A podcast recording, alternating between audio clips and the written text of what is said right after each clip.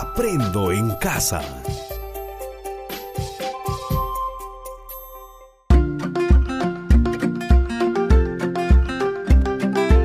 Queridos estudiantes, los invitamos a participar en el desarrollo de las sesiones de aprendizaje que hemos preparado para ustedes. Aprendo en casa.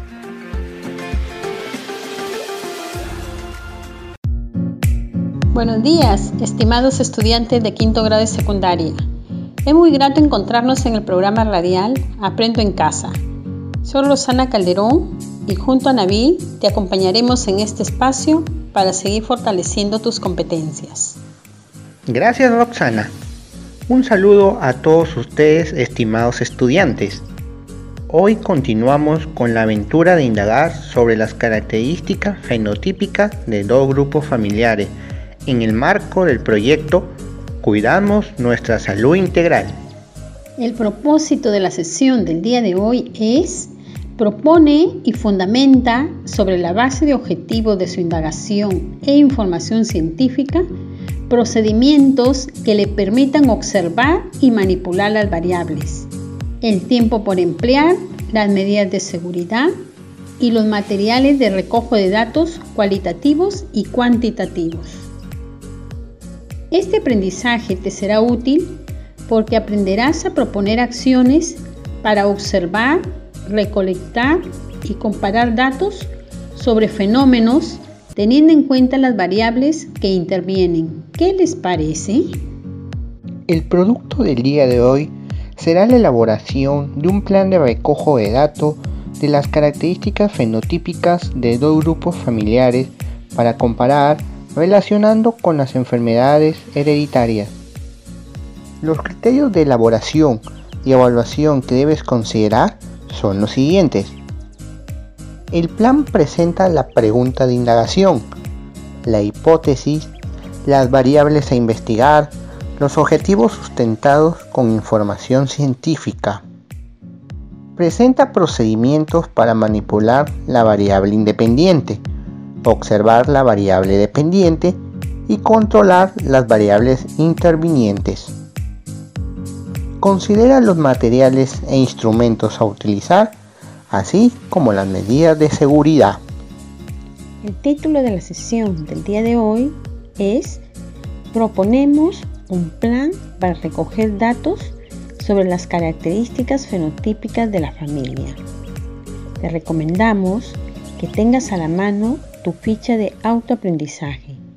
En ella encontrarás actividades complementarias que te ayudarán a lograr el propósito. Ahora te invito a asumir el reto. Empezamos. Recuerda que estamos indagando sobre las características fenotípicas de dos grupos familiares para comparar y relacionar con la herencia de las enfermedades genéticas. Recordamos cuál fue la pregunta y la hipótesis de indagación que nos planteamos. Muy bien. La pregunta de indagación que formulamos fue, ¿cuáles son las diferencias fenotípicas de dos grupos familiares? Y la hipótesis que planteamos fue, ¿existen diferencias fenotípicas entre el grupo familiar A y el grupo familiar B? ¿Cuáles son las variables que se identificaron para indagar? Así es, las variables identificadas fueron las siguientes. La variable independiente es el grupo familiar, grupo familiar A y el grupo familiar B. La variable dependiente son las características fenotípicas, color de pelo, forma de la línea frontal, color de ojos, lóbula de la oreja, hoyuelos en la mejilla, enrollamiento de la lengua extendida, incisivos separados y otros. La variable interviniente es el tamaño del grupo familiar. Estimados estudiantes de quinto grado de secundaria, ¿cuáles fueron nuestros objetivos?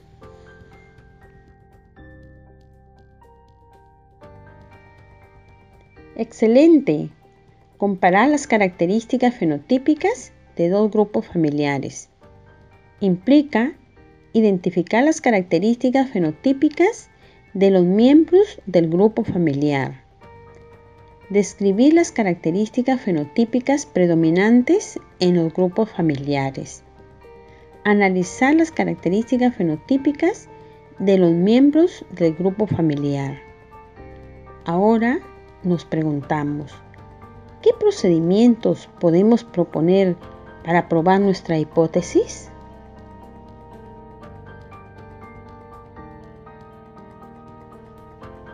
Primero, escucharemos una información que nos ayudará en nuestra indagación para plantear los procedimientos. La herencia es la transmisión de genes de una generación a la siguiente heredamos los genes de nuestros progenitores. La herencia ayuda a ser la persona que somos, alto o bajo, rubio o moreno, de ojos negros o azules.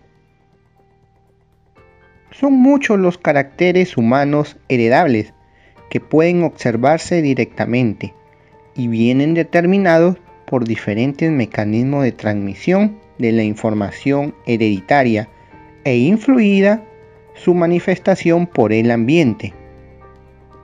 A continuación, veamos algunos caracteres que a medida que voy mencionando, quizás ustedes pueden ir identificando su fenotipo. Pelo rizado o pelo liso. Este carácter depende de un gen con dos alelos entre los que el pelo rizado resulta dominante sobre el carácter pelo liso. Labios gruesos o finos. Depende de un gen con dos alelos, de los que el carácter labios gruesos resulta dominante sobre el carácter labios finos. Pestañas largas o pestañas cortas. El carácter pestañas largas es dominante sobre las pestañas cortas. Respondan. ¿Cuál de los caracteres ustedes presentan?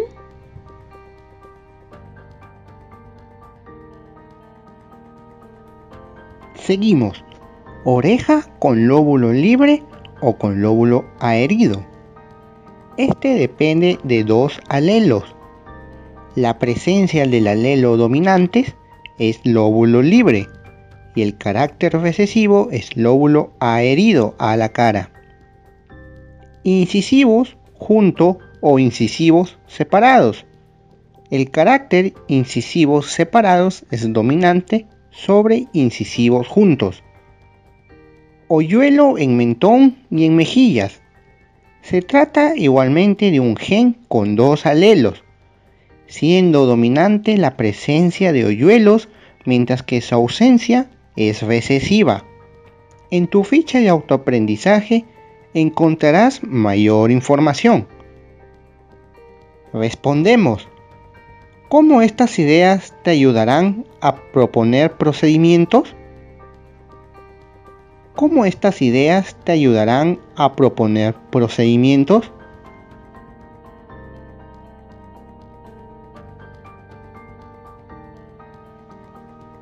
También es importante que tengas presente la siguiente información. Algunas enfermedades son causadas por un cambio en las instrucciones de un gen. Esto es lo que se llama una mutación genética. Así como compartimos muchos genes con nuestros familiares, también puede que compartimos las mutaciones genéticas algunas de estas mutaciones pueden contribuir a desarrollar ciertas enfermedades. Por ejemplo, los cambios en los genes que heredamos de nuestros padres nos pueden hacer más propensos a tener la diabetes tipo 2. Pero, si nos mantenemos activos y comemos una dieta saludable, podemos disminuir el riesgo de desarrollar la enfermedad? Responde, ¿qué enfermedades son comunes en tu familia?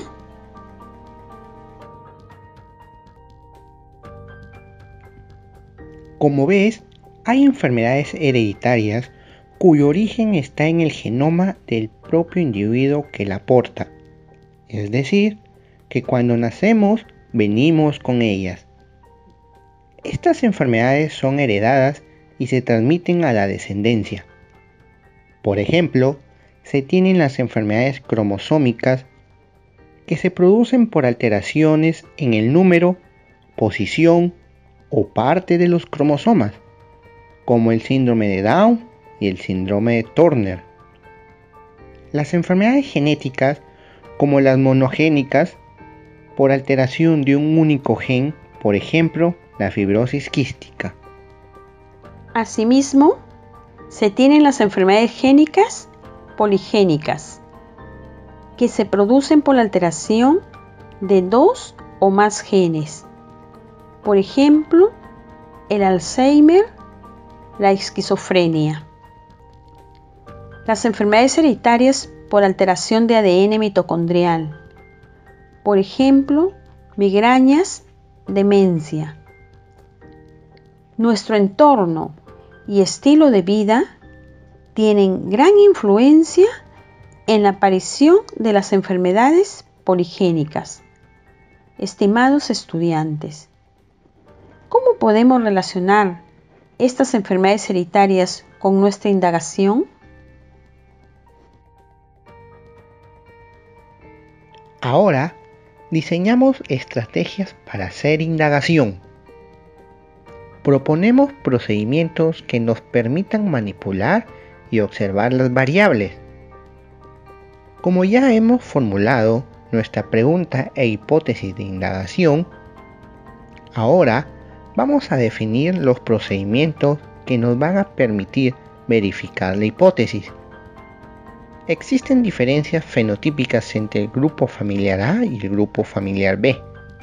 Respondemos a las siguientes preguntas. ¿De qué manera pondrás a prueba tu hipótesis?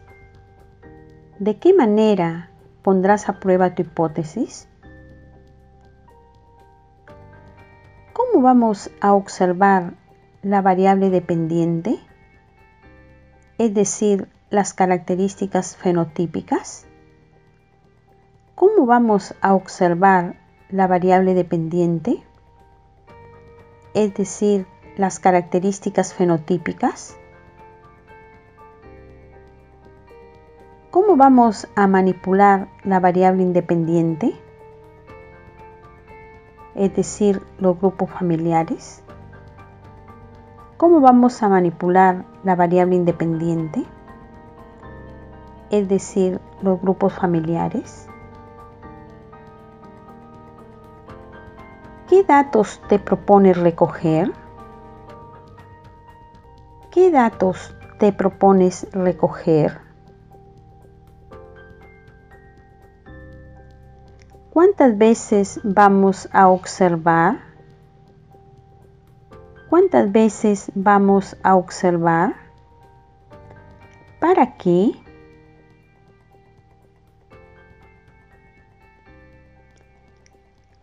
vamos a recoger los datos?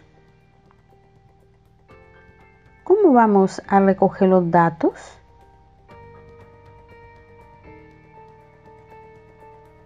¿Cómo será la tabla en que vamos a anotar los datos? ¿Cómo será la tabla en que vamos a anotar los datos? ¿Cómo vamos a controlar las variables intervinientes? ¿Cómo vamos a controlar las variables intervinientes? Es decir, el tamaño del grupo familiar. Escribe tus procedimientos. Puedes utilizar un diagrama de flujo.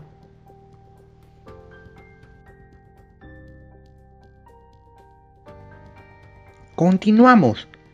vamos a prever el tiempo a emplear en la indagación. Para diseñar tu estrategia es importante que nos preguntemos, ¿en qué tiempo se hará la indagación? ¿En qué tiempo se hará la indagación? ¿En qué días se hará la observación? ¿En qué días se hará la observación? ¿Cómo vas a organizar las actividades? ¿Cómo vas a organizar las actividades?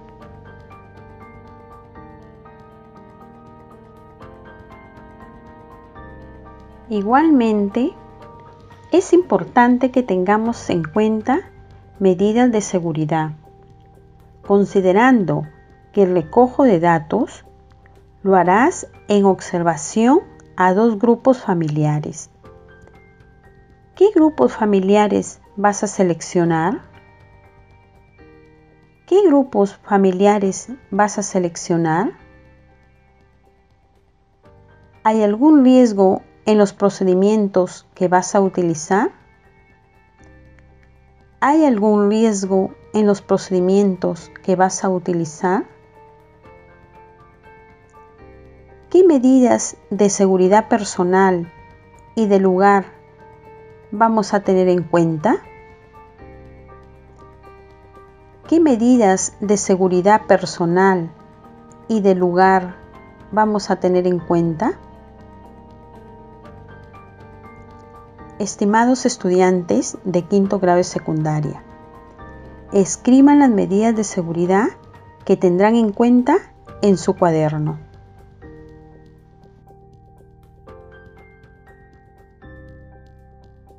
Continuamos. Seleccionamos las herramientas y materiales para el recojo de datos cualitativos y cuantitativos. Para ello, tenemos en cuenta lo siguiente. ¿Qué materiales o instrumentos vas a utilizar? ¿Qué materiales o instrumentos vas a utilizar? ¿Cómo vas a registrar los datos?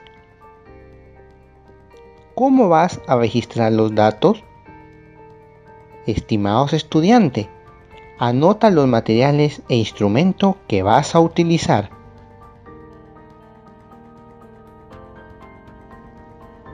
A continuación, vamos a presentar algunas ideas. Vamos a elegir dos grupos familiares con igual número de personas y determinamos el momento para observar las características fenotípicas. Para manejar la variable independiente, elegimos un grupo familiar A y un grupo familiar B. Para observar la variable dependiente, determinamos las características fenotípicas a observar y los alelos para mantener constante las variables intervinientes, establecemos el número de individuos que tendrán los grupos familiares. Escuchamos nuevamente. Vamos a elegir dos grupos familiares con igual número de personas y determinamos el momento para observar las características fenotípicas. Para manejar la variable independiente, elegimos un grupo familiar A y un grupo familiar B. Para observar la variable dependiente, determinamos las características fenotípicas a observar y los alelos.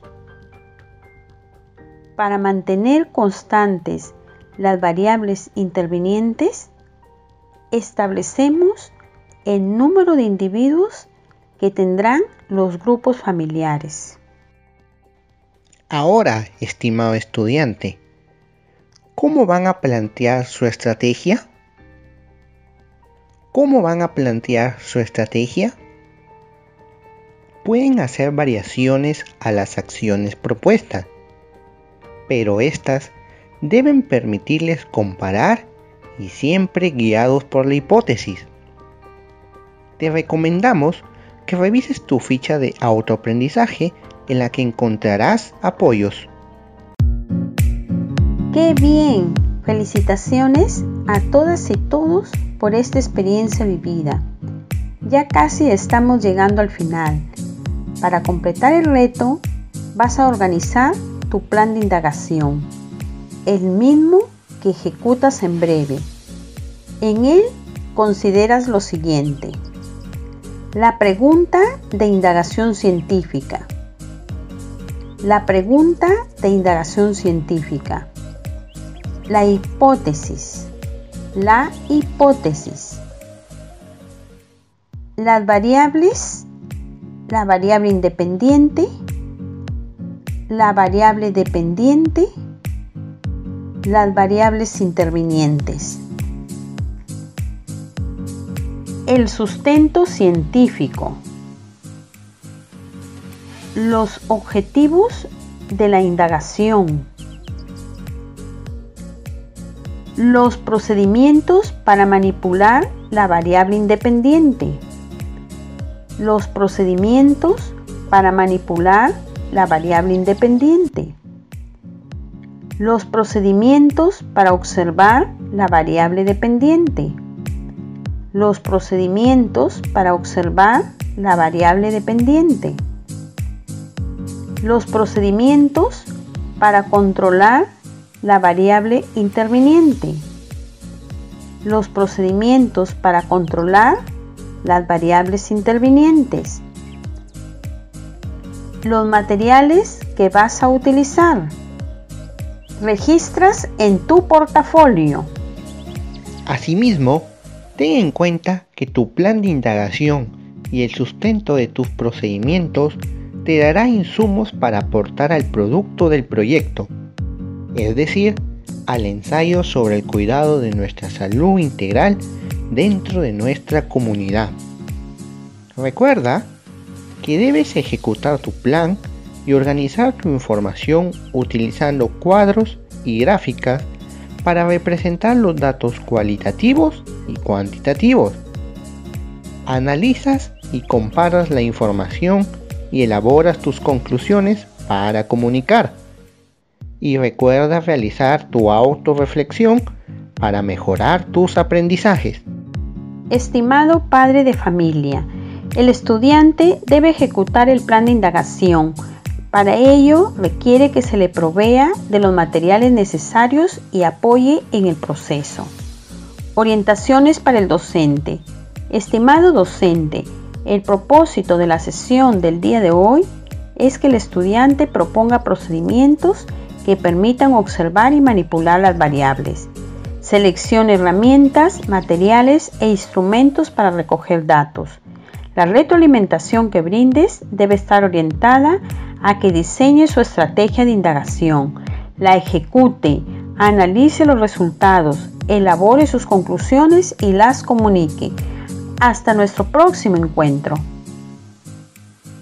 Buen día queridas familias, esto es Aprendo en casa. Hoy compartiré con ustedes algunas pautas sobre cómo educar sin violencia en el hogar. Todas y todos quieren que en sus familias haya un clima positivo, sin embargo, hay ocasiones en las que frente a ciertos comportamientos de sus hijas e hijos reaccionan con violencia física o con violencia psicológica, como insultos o frases que los hacen sentir mal. A pesar de ello, la ciencia nos dice que todos pueden desaprender las prácticas violentas y reemplazarlas por prácticas respetuosas. A modo de ejercicio, imaginen que su hija o hijo adolescente pasa mucho tiempo con el celular y no colabora con las tareas del hogar. Ante ello, deben tomar en cuenta estos cuatro pasos. Primero, reconozcan sus emociones. Luego, identifiquen los pensamientos que se generan a partir de esas emociones. Después, piensen cómo podrían cambiar su pensamiento inicial. Finalmente, identifiquen qué emociones se conectan con el nuevo pensamiento. Todas y todos pueden reemplazar la violencia por un buen trato. Esto ayudará a sus hijas e hijos a crecer sanos, seguros y con espíritu de solidaridad. Tenemos que pensar en la gran familia que somos como país. Aprendo en casa. Ministerio de Educación. Gobierno del Perú. El Perú primero.